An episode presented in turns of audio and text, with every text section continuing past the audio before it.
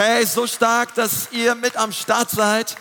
Wir sind eine Church an mehreren Standorten. Wir feiern alle Leute in Ansbach, in Erlangen, alle Leute, die zu Hause sind und momentan einfach online mit dabei sind. Hey, wie wär's doch mal, wenn wir uns auch noch mal gegenseitig noch mal einen riesen Applaus geben?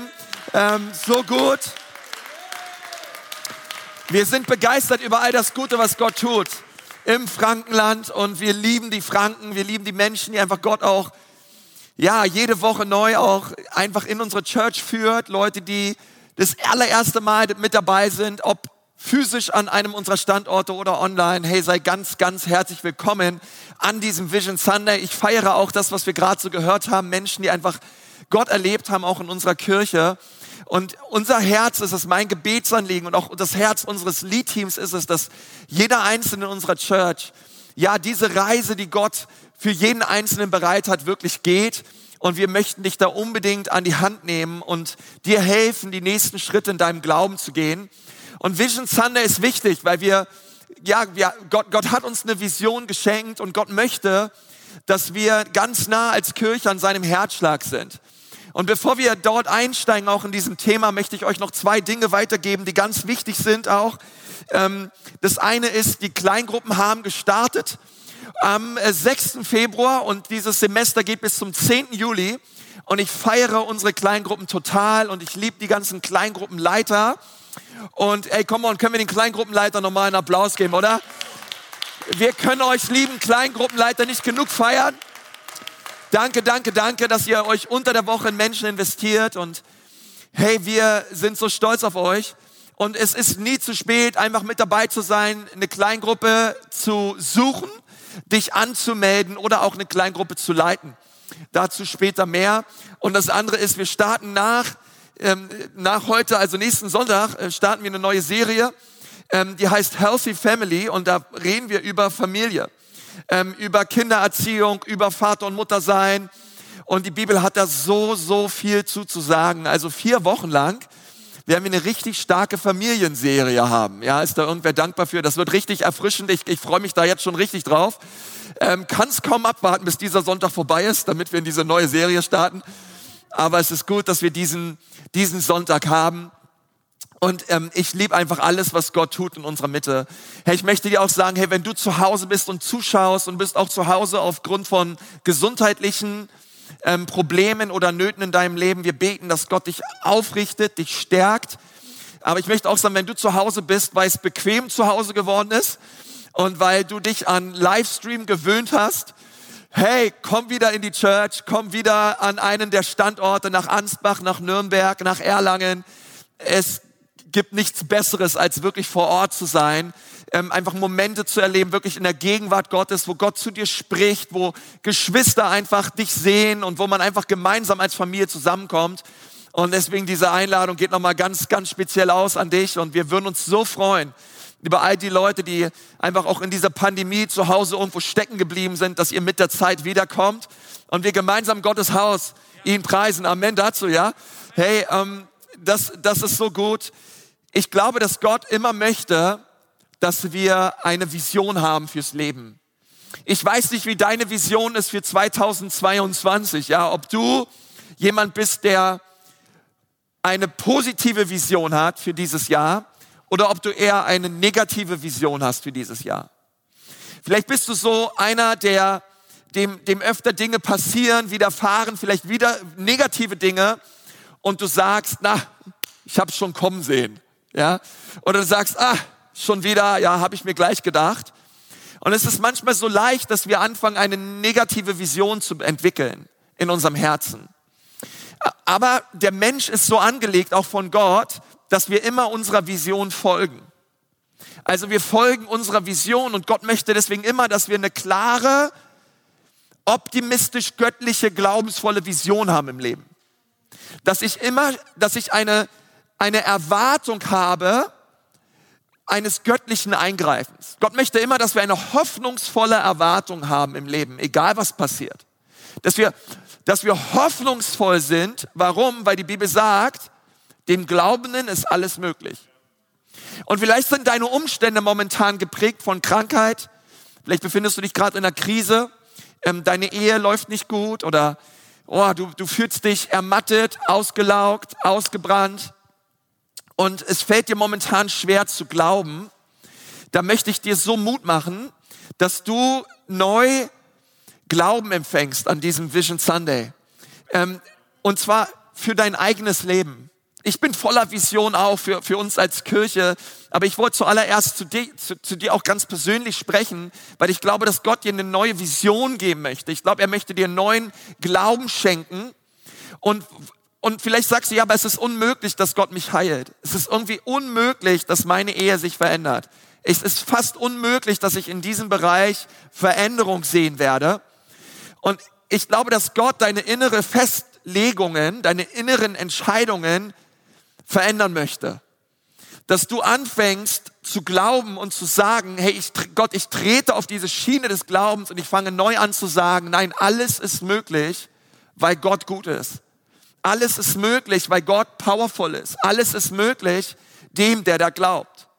Und Gott möchte uns immer wieder neu herausfordern, wirklich unseren, unseren Glauben zu aktivieren, weil wir ja, wir müssen uns überlegen, wo haben wir innere Festlegungen getroffen in unserem Leben und wo gibt es Bereiche, wo wir sagen, es ist unmöglich.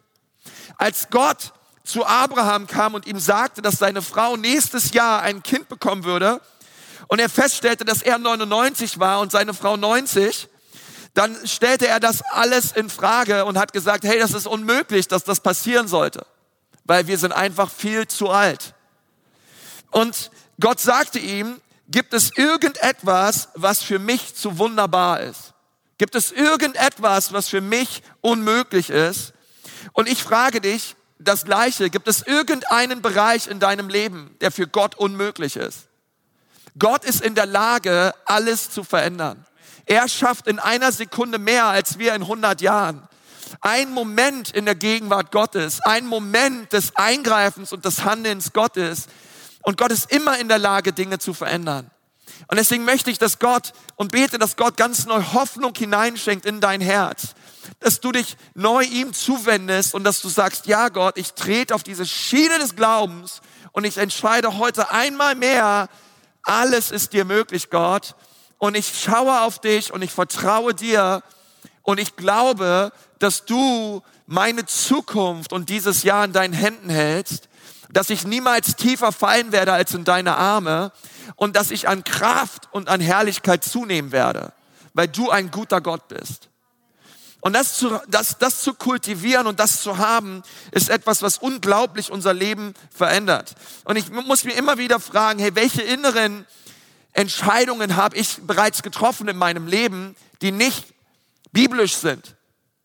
Welche Entscheidungen oder inneren Festlegungen habe ich manchmal, wo ich so oft geprägt bin von Zweifel und von Ängsten. Und ich glaube, dass Gott das wegnehmen möchte und er möchte uns seinen Glauben schenken. Und deswegen möchte ich heute mit euch so darüber reden, über einige wichtige Entscheidungen, die wir treffen müssen in unserem Leben.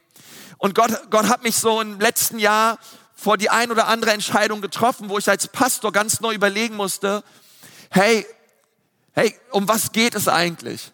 Ja, wenn wir über diesen Vision Sunday reden, dann müssen wir uns immer wieder fragen, um was geht es eigentlich? Was ist eigentlich das größere Bild? Was möchte Gott eigentlich tun? Ähm, nicht nur durch unsere Kirche, sondern was möchte Gott tun in unserem Land? Was möchte Gott tun durch uns als Kirche, durch jeden einzelnen von uns? Und ich habe so diese vier Punkte, ähm, die wir haben, auch die Vision unserer Kirche, ähm, zu sagen, hey, wir wollen, dass Menschen Gott kennenlernen. Wir wollen, dass sie Freiheit erleben. Wir wollen, dass sie ihre Bestimmung entdecken und dass sie hinausgehen und einen Unterschied machen für Jesus. Ich habe jeder einzelnen dieser Visionspunkte mal so ein bisschen mit einem Bild versehen oder mit einer Entscheidung versehen, die jeder einzelne von uns heute treffen sollte für sich. Und ich möchte mit euch über das erste reden. der erste Punkt ist Gottesdienste. Wir wollen, dass Menschen Gott kennen in den Gottesdiensten. Und das Bild, was mir da gekommen ist und diese Entscheidung, die wir treffen müssen als Church lautet, wollen wir Hamsterrad oder wollen wir Herrlichkeit? Wollen wir Hamsterrad oder wollen wir Herrlichkeit? Und es ist so, wenn ich so an die Gottesdienste denke, dann, dann stehe ich so davor und Gott stellt mir neu die Frage, hey Konsti, was möchtest du? Und Gott, glaube ich, stellt dir selbst die Frage und er fragt dich, hey, möchtest du Hamsterrad oder möchtest du Herrlichkeit? Sagt mal Herrlichkeit. Möchtest du Hamsterrad oder möchtest du Herrlichkeit?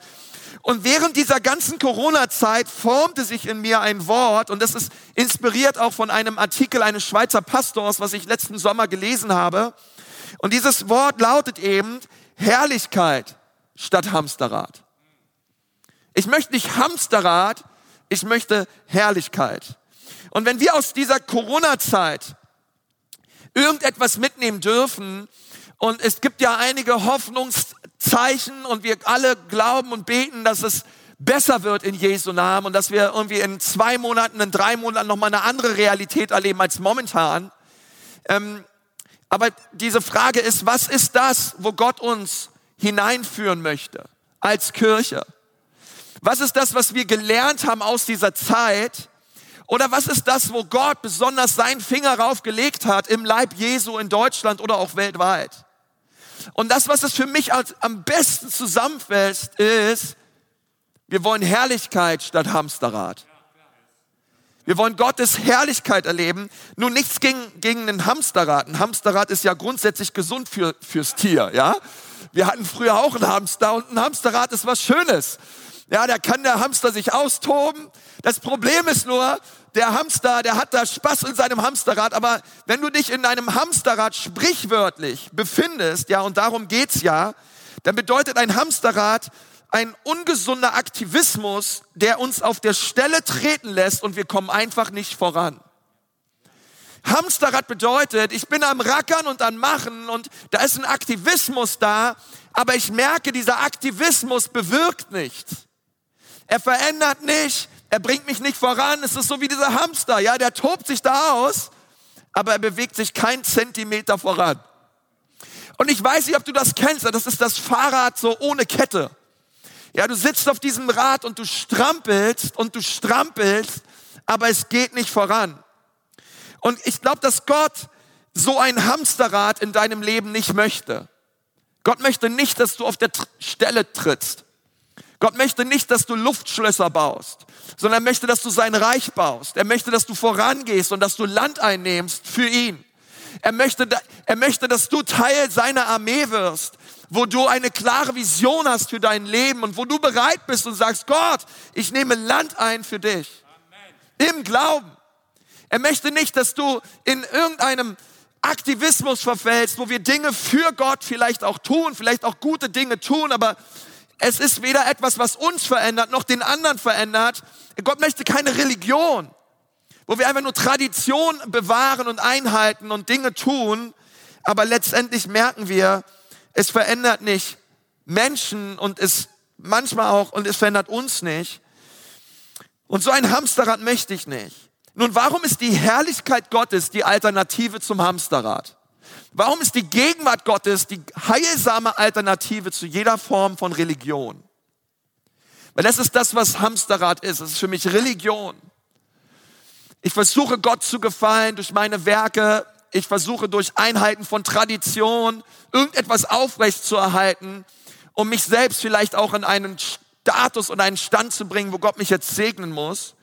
Ich glaube, die Herrlichkeit Gottes ist immer nicht nur die Alternative, die Herrlichkeit Gottes ist alternativlos. Die Herrlichkeit Gottes ist die Antwort auf das jedes Hamsterrad in deinem Leben. Nun, die Gebäude im Alten Testament, sie sind ein Spiegel für die Gemeinde Jesu im Neuen Testament.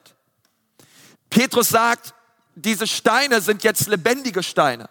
Du und ich, wir sind jetzt lebendige Steine zusammengefügt zu einem Haus und das ist das Haus Gottes. Aber wenn wir zurückschauen ins Alte Testament, dann lesen wir eine Geschichte, 2. Mose 40, Vers 34. Dort sagt, dort schreibt Mose über die Stiftshütte, da bedeckte die Wolke die Stiftshütte und die Herrlichkeit des Herrn erfüllte die Wohnung. Und Mose konnte nicht in die Stiftshütte gehen, weil die Wolke darauf ruhte und die Herrlichkeit des Herrn die Wohnung erfüllte. Also wir sehen im Alten Testament, dass diese Stiftshütte, was ja eigentlich nur ein Zelt war, mit einer Plane und, und Pflöcken und da gab es Geräte in diesem Zelt und es war ein Ort der Begegnung, dass dieser Ort so erfüllt wurde mit der Herrlichkeit Gottes, dass selbst Mose nicht in diese Stiftshütte hineingehen konnte, weil die Kraft und die Wolke und die Herrlichkeit Gottes so stark auf dieser Stiftshütte war. Das ist interessant, weil wenn wir weiterlesen, viele, viele, viele Jahre später hat Salomo, der Sohn Davids, König Salomo, hat den Tempel gebaut. Endlich hatte, endlich hatte Israel seinen Tempel. Und dieser Tempel wurde eingeweiht. Und dann lesen wir in 2. Chroniker 7, 1, Vers 2, als nun Salomo sein Gebet vollendet hatte, da fiel Feuer vom Himmel und verzehrte das Brandopfer vom Schlachtopfer und die Herrlichkeit des Herrn erfüllte das Haus, sodass die Priester nicht in das Haus des Herrn hineingehen konnten, genauso wie Mose bei der Stiftshütte, weil die Herrlichkeit des Herrn das Haus erfüllte. Also wir sehen, wir sehen Gottes Absichten so weit erstmal, im Alten Testament war, dass es dort ein Haus gab, eine Stiftshütte gab, einen Tempel gab. Und Gottes Herzschlag war es von Anfang an, dass seine Herrlichkeit in dieses Haus hineinkommt und die Menschen berührt werden. Und die Dream Teamler so überwältigt werden mit dieser Herrlichkeit. Die Bibel sagt sogar, das Dream Team konnte noch nicht mal dienen, weil die Herrlichkeit Gottes so stark war.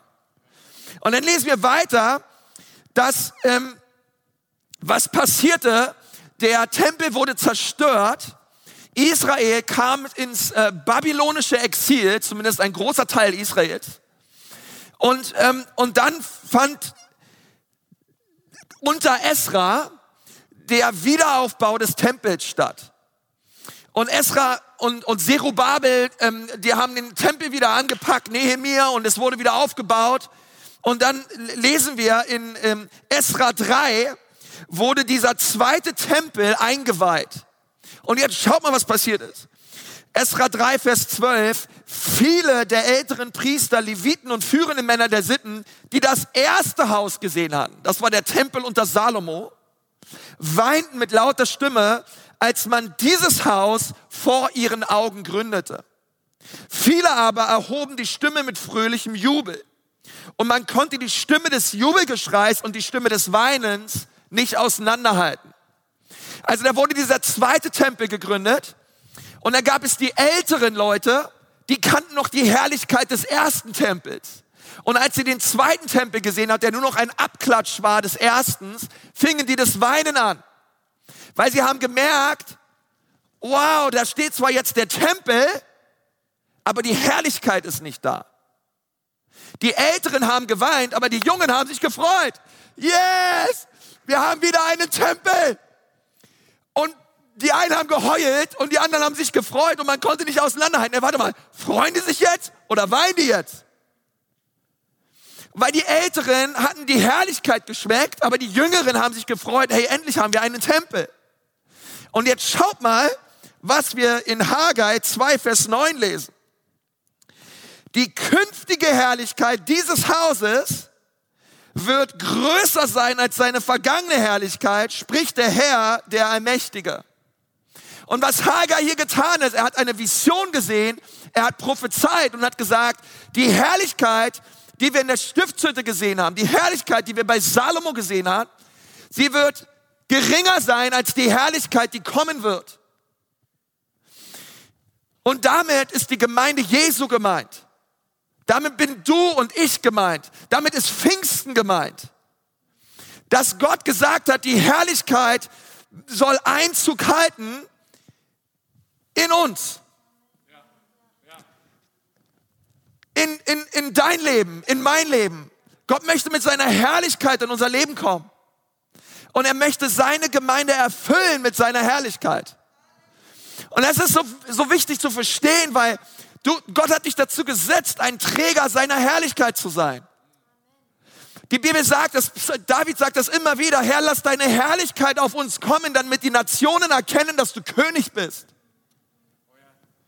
Wir brauchen keinen Evangelisationskurs und du, niemand muss dir sagen, dass du evangelisieren solltest oder Menschen von Jesus erzählen solltest, wenn du seine Herrlichkeit schmeckst, seine Herrlichkeit in dein Herz kommt, denn wovon das Herz voll ist, geht der Mund über wenn du so berührt bist von Gott, wenn sein Feuer dein Herz berührt und du siehst und schmeckst, wie gütig Gott ist, hey, dann geht dein Mund ganz von alleine auf und du wirst Menschen erzählen von Jesus. Die größte Kraft, die wir als Kirche haben, liegt in einer Begegnung mit Gott. Weil eine Begegnung mit Gott verändert alles. Eine Begegnung mit Gott wird dein Leben für immer verändern. Warum? Weil Gott stark ist, herrlich ist, mächtig ist, wunderbar ist. Er ist die, er ist die Stillung aller deiner Bedürfnisse. Und wenn du ihm begegnest und verstehst du, die Herrlichkeit Gottes schafft, schafft es alles zu verändern in deinem Leben.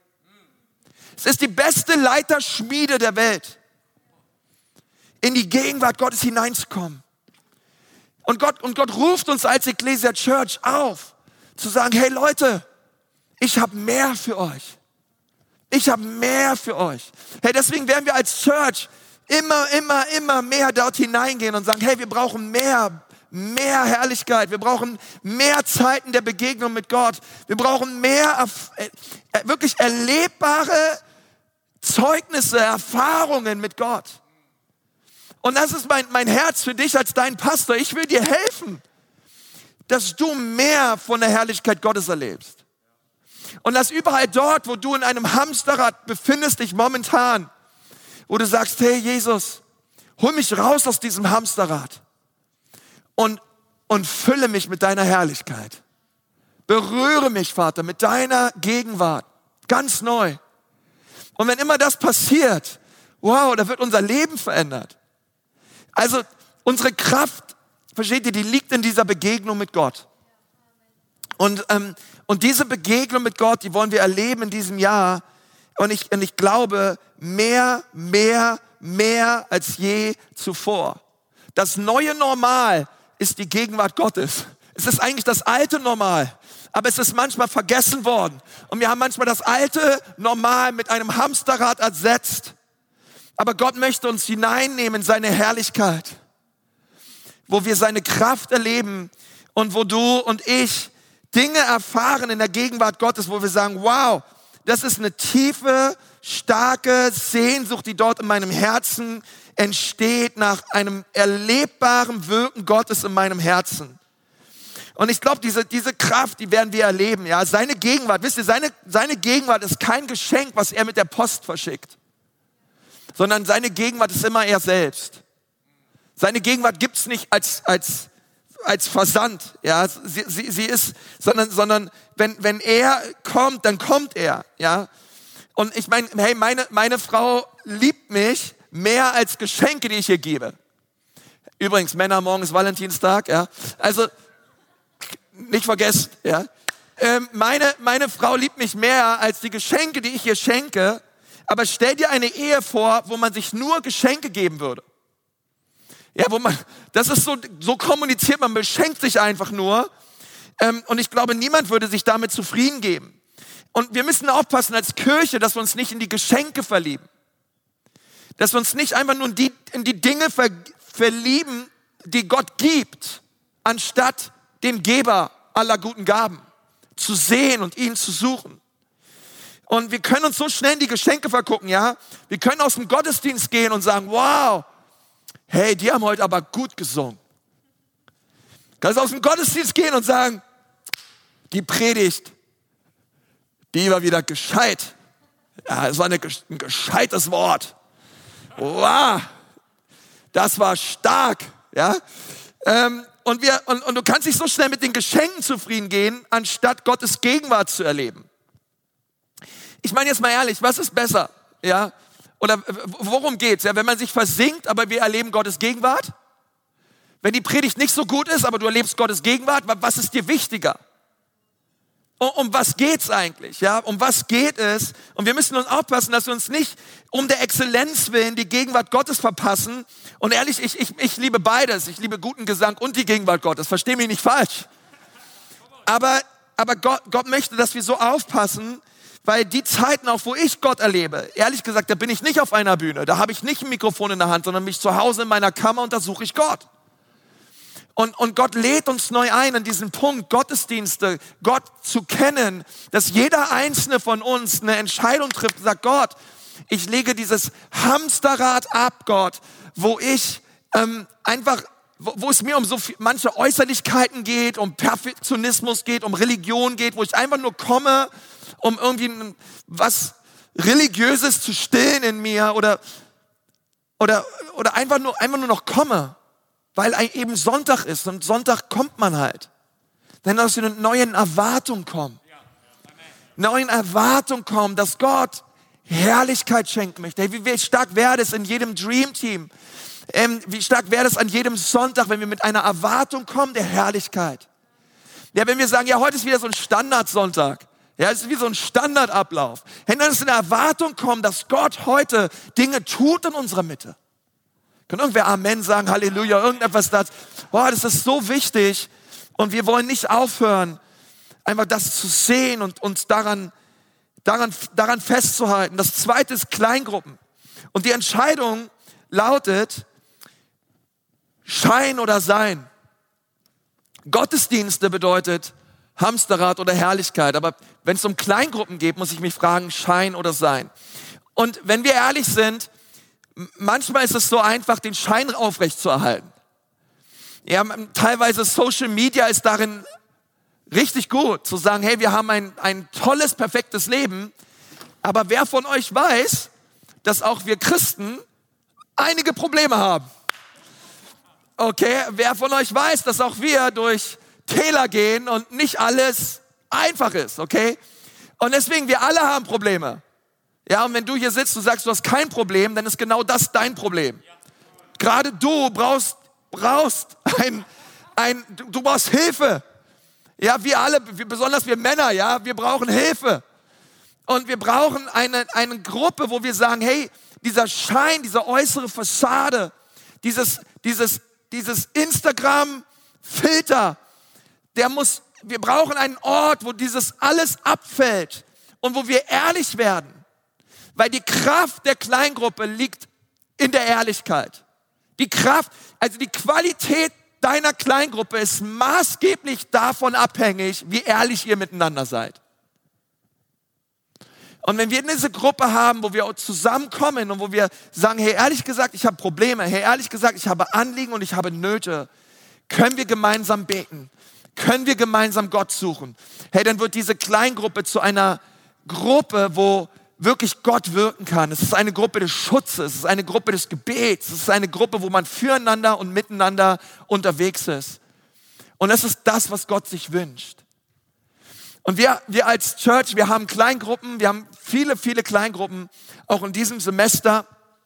Es gibt sogar manche Leute, die suchen eine Kleingruppe und sie kommen in keine Kleingruppe mehr rein, weil entweder ähm, die Gruppe schon voll ist oder es für gewisse, in gewissen Altersgruppen oder für gewisse Interessen keine Kleingruppen mehr gibt. Deswegen möchte ich dich ermutigen, leite eine Kleingruppe. Leite eine Kleingruppe. Okay, auch wenn das Kleingruppensemester schon gestartet hat, du kannst trotzdem zum Kleingruppenleitertraining kommen. Wir haben es einmal im Monat und du kannst immer sagen, hey, ich möchte, ich möchte Kleingruppe leiten in der Ecclesia Church, weil ich glaube, Gott möchte dich weiterführen. Und er gibt dir alles an die Hand und wir als Church, wir wollen dich anfeuern. Und Kleingruppen sind einfach ein wunderbarer Ort, wo wir gemeinsam wachsen können, Spaß haben können, füreinander beten können. Und ich glaube, dass Gott ähm, so, sich so freut über all die Kleingruppen, die sich auch unter der Woche treffen in unserer Kirche. Ja, ich glaube, Gott freut sich da so sehr drüber. Ähm, und, das, und das dritte ist, Next Steps, Bestimmungen entdecken. Also wir wollen, wir wollen Gott, Gott kennen, wir wollen, dass Menschen Gott kennenlernen und dass, dass Christen tiefer hineinkommen in eine Offenbarung über Gott durch die Gottesdienste. Und das Zweite ist, wir wollen, dass Menschen Freiheit erleben durch Kleingruppen, dadurch, dass wir ehrlich miteinander unterwegs sind. Aber das Dritte ist, wir wollen dir auch helfen, dass du deine Berufung entdeckst. Und die Frage, die mir da gekommen ist, ist Stimmenwirrwarr oder seine Stimme? Stimmenwirrwarr oder seine Stimme? Weißt du, der Hirte, Jesus, er spricht dir Berufung zu.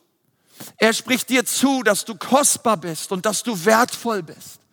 Und ich glaube, es ist so wichtig, dass wir diese Stimme hören und zwar lauter als jede andere Stimme da draußen. Und dass wir sagen, Jesus, was du über mich aussprichst, das ist wahr. Und weißt du, diese Stimme sagt dir, hey, du bist einzigartig gemacht. Ich habe dir Fähigkeiten gegeben. Weißt du, als Gideon sich versteckt hat vor den Midianitern, und die Midianiter hineingekommen sind und das gegen das Volk Israel gekämpft haben, da hat er sich versteckt. Ja, da hat er sich versteckt und er, in der, in der, in der Weinkälte seines, seines Vaters und er war da gerade, gerade am Arbeiten und der Engel des Herrn, Richter 6, Vers 12, kommt zu ihm und sagte, der Herr steht dir bei, du tapferer Held. Und wenn du dir mal anschaust, hey, dieser Gideon, der hatte eine total kaputte Familie. Dieser Gideon, der war total, ähm, eigentlich, er kam, kam aus einem richtig schwierigen Elternhaus, aus einem richtig schwierigen Background. Er hatte Angst, er war zaghaft. Und dieser Gideon, den hat Gott erwählt. Und er spricht auf einmal etwas Himmlisches über ihn aus, was er selber gar nicht sehen konnte. Und ehrlich gesagt, hey, warte mal, der ist doch kein tapferer Held. Der Typ hat sich versteckt und hatte Angst. Aber Gott sieht mehr. Gott sieht mehr in dir. Und wir dürfen diesen Stimmenwirrwarr, den es da draußen gibt, nicht Glauben schenken. Die Werbung, Social Media, das, was vielleicht deine Eltern über dich gesagt haben, das vielleicht mal dein Mathelehrer über dich gesagt hat, ja. Vielleicht sogar dein, dein, dein Ex-Mann, deine Ex-Frau, keine Ahnung wer, mal Dinge über dich gesagt hat, ähm, die nicht stimmen. Oder du selber über dein Leben. Wir müssen uns neu ausrichten und sagen, Gott, du bist gut. Und was du über mich aussprichst, das nehme ich an und das glaube ich. Und auf einmal verstehst du alles, wozu Gott dich beruft, wirst du eh nicht schaffen, weil es viel zu groß ist, weil es viel zu herrlich ist. Wir brauchen seinen Geist, wir brauchen seine Kraft, wir brauchen seine übernatürlichen Fähigkeiten.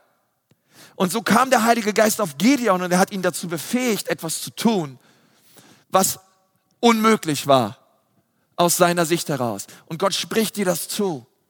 Hey, empfange deine Bestimmung. Und weißt du, bei Next Steps, das ist auch, das äh, Next Steps kann auch wie so ein Hamsterrad werden, ja? Das ist so ein Kurs, den wir halt so haben. Hey, aber weißt du was, bei Next Steps, und das ist mein Wunsch, bei Next Steps wollen wir dir Berufung zusprechen. Bei Next Steps wollen wir dir sagen, dass Gott eine Bestimmung hat für dein Leben, dass du wichtig bist, und das ist wichtig, das ist entscheidend. Und das anzunehmen und das zu glauben und darin zu gehen. Und das vierte ist, ist unser Dream Team.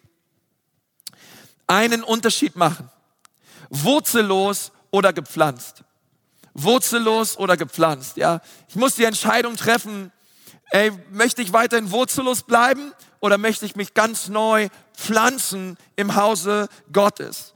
Ähm, ich liebe unser Dream Team vom ganzen Herzen. Komm mal, wir geben unserem Dream Team mal einen Riesenapplaus.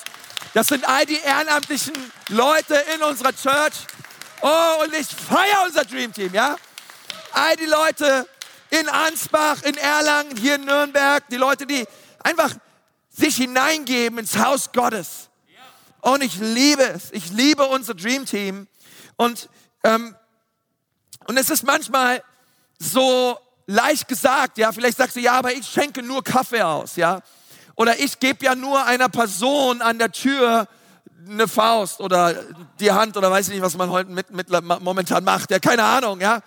Ähm, oder ja, ich bin ja nur im Kids-Team. Und es ist manchmal so leicht zu sagen, dass man nur etwas tut, aber wir vergessen, wir vergessen das größere Ganze. Wir vergessen, dass wir es im Haus Gottes tun. Und das ist der Schlüssel, Leute. Schaut mal, was wir lesen im Psalm 92, Vers 14. Die gepflanzt sind im Haus des Herrn, sie werden aufblühen in den Vorhöfen unseres Gottes. Und das bedeutet, alles, was wir im Haus Gottes tun, ist wesentlich.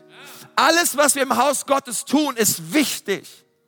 Und es geht dabei gar nicht so sehr darum, was du tust. Okay? Hey, ich, ich möchte dir nicht sagen, die Bestimmung deines Lebens ist es, Kaffee auszuschenken in der Ecclesia Church. Das ist nicht deine Bestimmung, aber die Bestimmung deines Lebens ist es, Menschen zu dienen. Die, und, und, das ist, und wenn wir es im Haus Gottes tun, und wenn wir im Haus Gottes positioniert und gepflanzt sind, egal was ich hier tue, es führt immer dazu, dass ich aufblühe. Und zwar in jedem Bereich meines Lebens. Es liegt ein exponentieller Segen darauf, Dinge zu tun im Haus Gottes. Das ist wie ein Biotop. Das ist wie ein Gewächshaus. Und wenn ich gepflanzt bin in diesem Gewächshaus, dann werde ich aufblühen. Da werde ich aufblühen. Und das ist, das ist krass. Und, und, und es sind scheinbar besonders die Dinge, selbst wenn ich Dinge tue, wo ich merke, hey, das sind eigentlich Dinge, das ist gar nicht so viel, was ich hier tue. Das ist eigentlich wenig. Aber weißt du, das wenige, was du gibst, es macht einen riesen Unterschied. Es macht einen riesen Unterschied. Weißt du, die Witwe hat wenig gegeben, aber sie hat es gegeben mit, mit, mit einem Herzen des Glaubens, in, mit, einer, mit, einer, mit einer Kultur des Himmels. Und Gott hat das wenige genommen und er hat es vermehrt. Und ich glaube, weißt du, ich merke so durch die Corona-Zeit, manche Leute, die sind einfach weg. Ja, es ist einfach, ich frage sie, wo sind die? Ja, sag mal, wo sind die? Ja, dann fragst du, äh, manche, manche Leute sind einfach weg und du fragst dich so, hey, wo, wo, sind die, wo sind die abgeblieben? Ähm, aber ich möchte dir auch sagen, ähm, es sind ganz, ganz viele da. Und, und die Church ist am Wachsen. Und Menschen kommen zum Glauben. Und Leute lassen sich taufen. Und Gott tut etwas in unserer Mitte.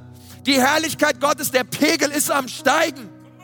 Aber ich möchte dir sagen, vielleicht sagst du, hey, für Stream Team, vielleicht schaffst du es momentan nicht. Ja, sagst, hey, ich weiß gar nicht, wo ich dienen soll. Ich weiß nicht, ob ich es schaffe. Ich möchte dir sagen, einmal monatlich kann auch bedeuten, dass du gepflanzt bist. Weil, weil ich möchte dir sagen, manchmal müssen wir echt unsere Grenzen erkennen. Und wenn du sagst, hey, ich kann momentan nur wenig geben, dann gib wenig. Aber gib. Er sagt, ich schaffe nicht oft, zu, ich, ich, ich schaff's nur einmal im Monat bei den Kids zu dienen. Und du denkst, das ist wenig, dann gib das wenige, was du kannst. Wenn du sagst, hey, ich schaffe es nur einmal im Monat mit aufzubauen im Setup-Team, hey, dann sei einmal im Monat mit dabei.